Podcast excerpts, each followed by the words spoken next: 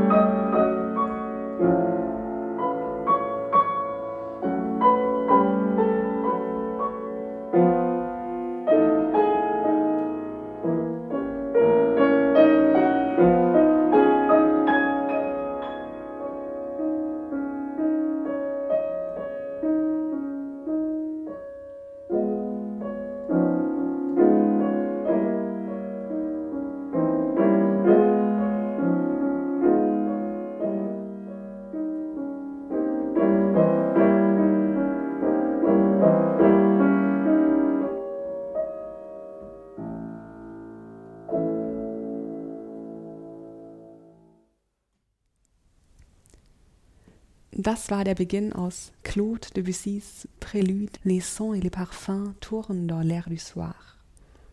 Das ist eines von insgesamt 24 Préludes für Klavier, die Debussy zwischen 1910 und 1913 schrieb.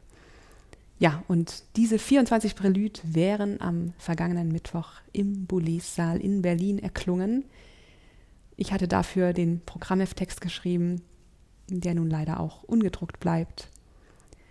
Aber ich glaube, am allerenttäuschtesten ist nicht die Programmheftautorin, sind auch nicht die Zuhörer, auch nicht der Konzertveranstalter und ich glaube auch nicht der Pianist Jean-Yves Thibaudet. Ich glaube, am enttäuschtesten ist das Klavier bzw. der Flügel. Also wenn ich ein Klavier wäre, dann könnte ich mir wenig Besseres vorstellen, als dass auf mir Debussy gespielt wird. Am besten noch von Debussy selbst. Glaubt man nämlich den Stimmen aus Debussys Umfeld, dann muss das etwas äußerst Faszinierendes gewesen sein, wenn Debussy seine eigenen Werke oder überhaupt Klavier spielte. Aber meistens spielte er seine eigenen Werke. Die Pianistin Marguerite Long beschrieb das folgendermaßen. Es gab keinen zweiten Pianisten, der so spielte wie Debussy.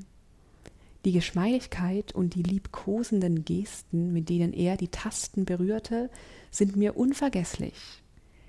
Er glitt mit einer merkwürdigen, nachdrücklichen Sanftheit über die Tasten und erzielte dadurch eine außerordentliche Ausdruckskraft. Hier lag der Schlüssel zum Geheimnis, zu der pianistischen Rätselhaftigkeit seiner Musik. Dies machte Debussys individuelle Technik aus. Die Sanftheit, verbunden mit ständigem Druck, verlieh dem Klang die Farbe, die nur er dem Klavier zu entlocken vermochte. Er spielte meist mit halb schattierten Tönen, aber gleichzeitig, wie Chopin, ohne Härte im Anschlag. Ja, das ist jetzt ja eine Tatsache, dass jeder Pianist seinen eigenen Klang hat und dass sicher niemand genauso spielt wie Debussy, aber ich glaube, man kann diesem Klang zumindest nahe kommen. Vor allem, wenn man Debussys Musik spielt, denn die ist irgendwie schon so komponiert, dass sie es ja regelrecht herausfordert, so gespielt zu werden. Wir hören mal ein Stückchen weiter aus Les Sons et les Parfums, Tourne dans l'air du soir.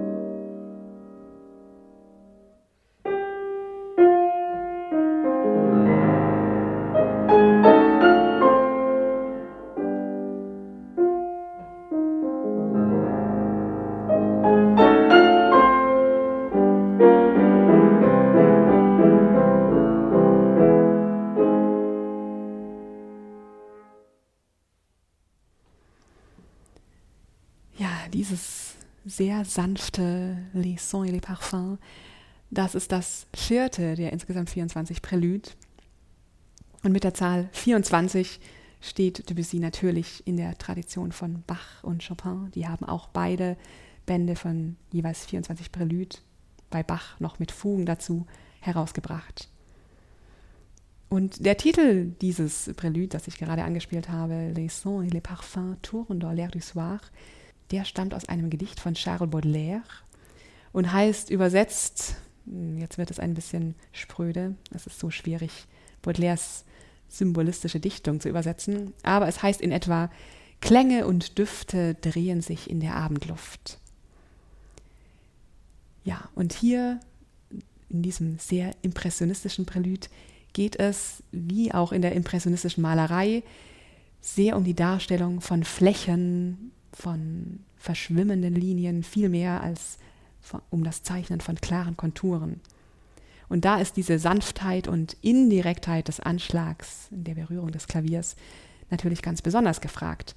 Und jeder Pianist sollte sich hier, glaube ich, hinter die Ohren schreiben, was Debussy allen seinen Schülern immer riet. Man muss vergessen, dass das Klavier Hämmerchen hat.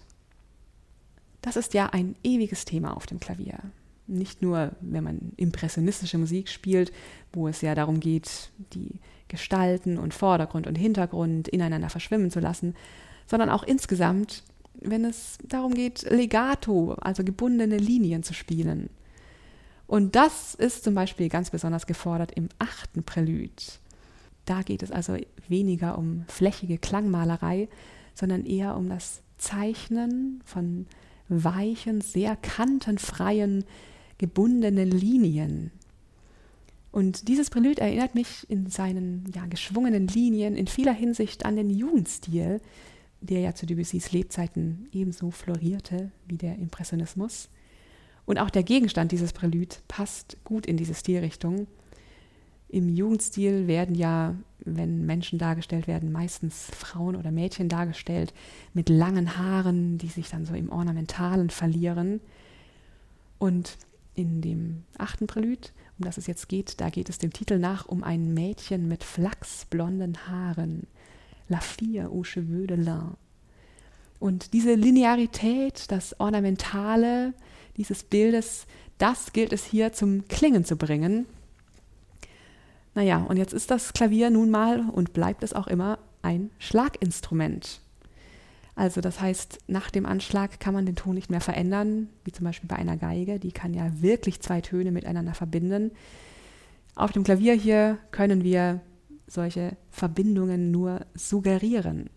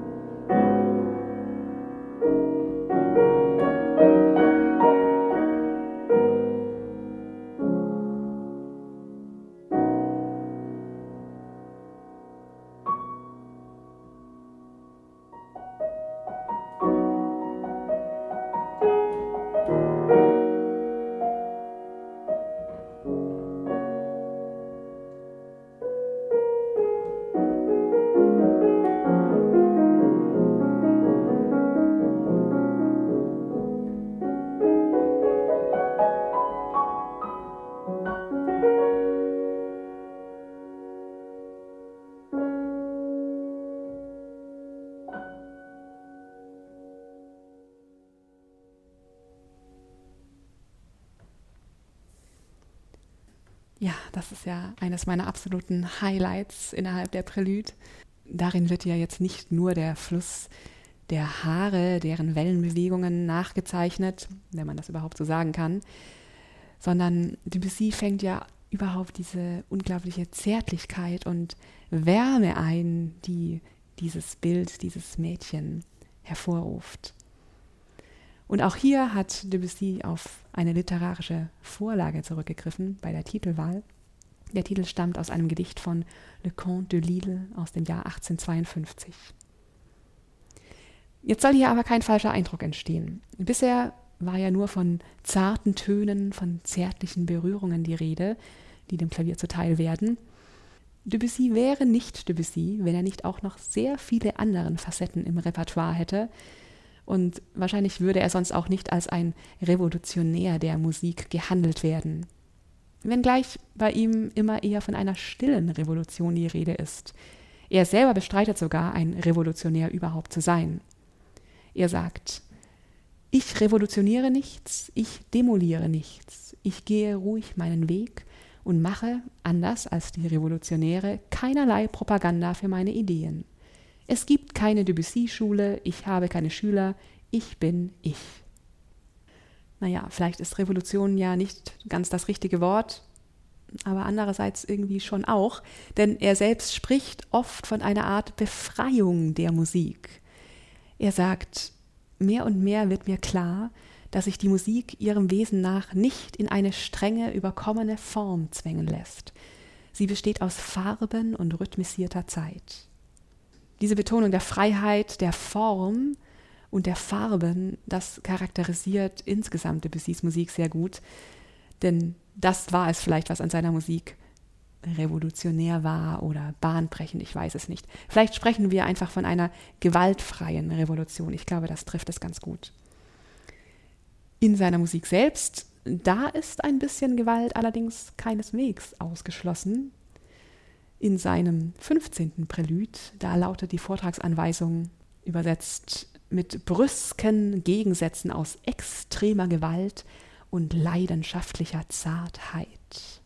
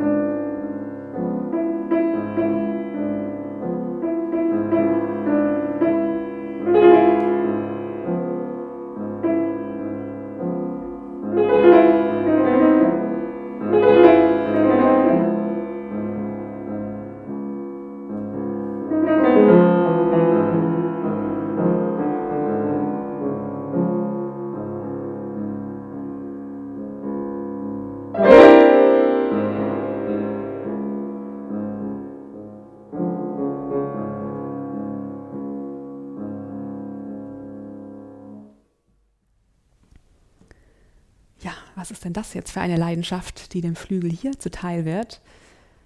Eine südländische, eine feurige. Vielleicht habt ihr den Tonfall ja schon erkannt. Es ist das unverkennbar spanische Kolorit. Debussy selbst war nie in Spanien, aber er liebte es und er ließ sich in seiner Musik in verschiedenen Werken immer wieder davon befeuern. Und hier in dem Prälude La Puerta del Vino war die Initialzündung eine Postkarte von seinem Komponistenkollegen Manuel de Falla. Und diese Postkarte zeigt La Puerta del Vino, das Weintor der Alhambra in Andalusien in Granada. Ja, und um jetzt dieses andalusische Flair einzufangen, verwendet Debussy so einen immer wiederkehrenden, sehr hartnäckigen Rhythmus, es geht wahrscheinlich nicht nur um das andalusische Flair, sondern auch um den unerbittlichen Sog der Leidenschaft oder vielleicht auch einfach um das Kolossale, das Harte des steinernen Tors.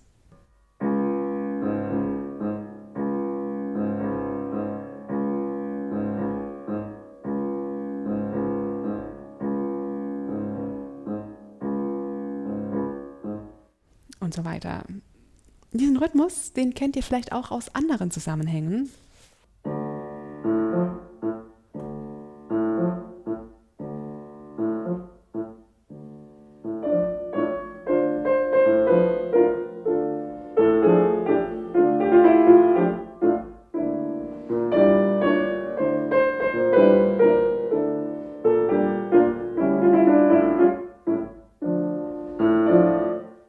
und so weiter.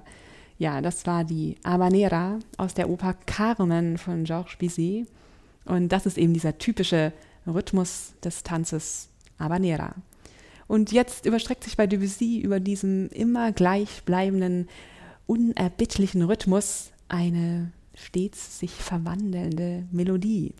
Und diese Melodie, die erinnert mich stark an Flamenco-Gesang, an diese kehlige, sehr leidenschaftliche Art zu singen, mit diesen expressiven Verzierungen, die manchmal fast ein bisschen in Schreie übergehen.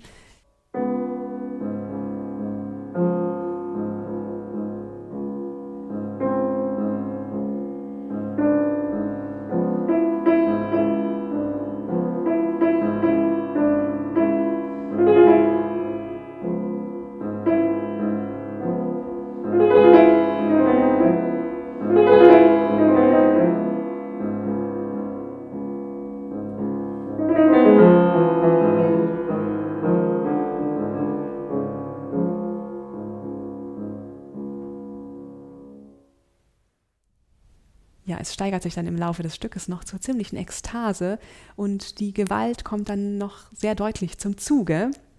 Also neben Zartheit, Sanftheit, Wärme findet sich bei Debussy durchaus auch eine sehr zupackende Leidenschaft und sogar ein bisschen Gewalt.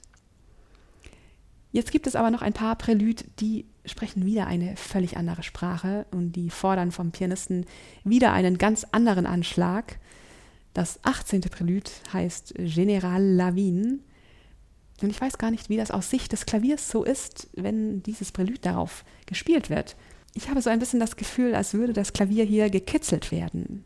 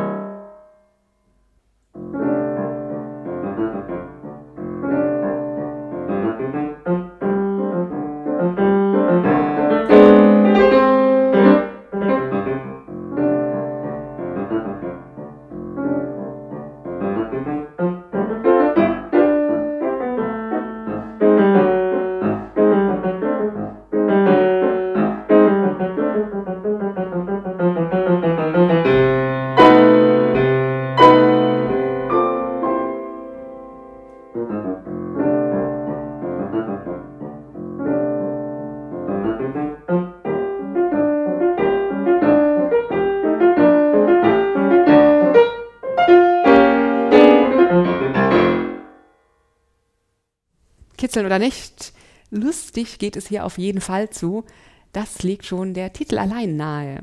General Lavigne, das geht zurück auf einen amerikanischen Clown, der 1910 in Paris an einem Theater gastierte.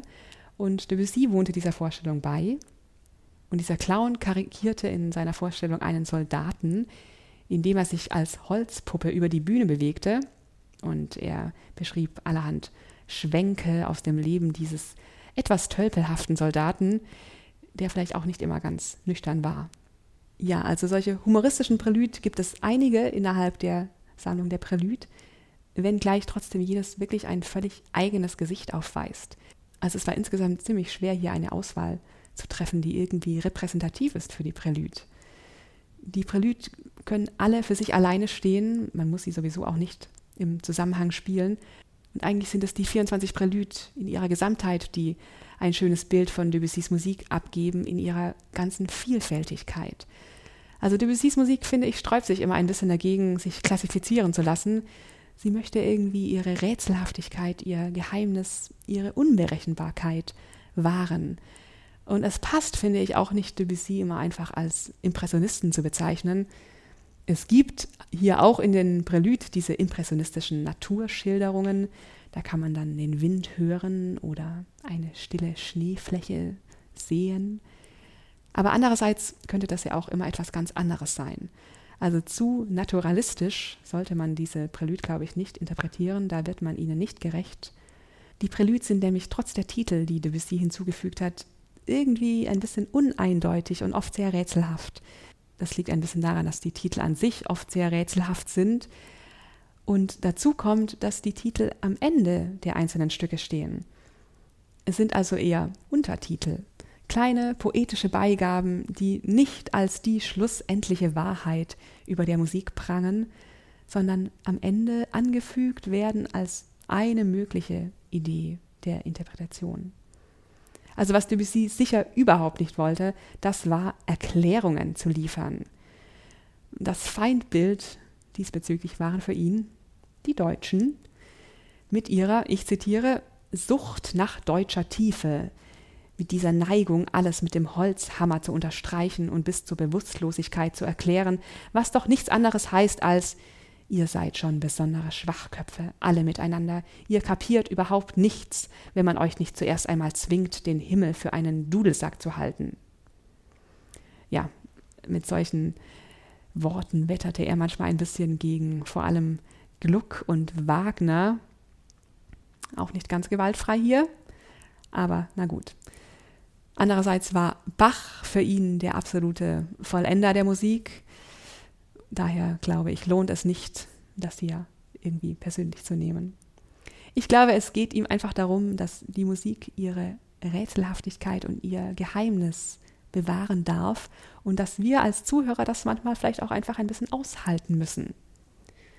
Was Debussy hingegen in Bezug auf die 24 Prälüde sehr klar formulierte, das ist, dass die meisten seiner Prälüde eigentlich unter vier Augen gespielt werden sollten. Also der Boulez-Saal ist vielleicht nicht mal der richtige Ort für so ein Konzert, wenn es nach Debussy ginge. Naja, und wenn man jetzt die Kommentare der Zeitgenossen liest, wie intim Debussy mit dem Klavier war, dann ist das ja irgendwie auch verständlich. Der Dichter Léon Paul Fargue beschreibt Debussys Klavierspiel auf eine sehr poetische Art und Weise.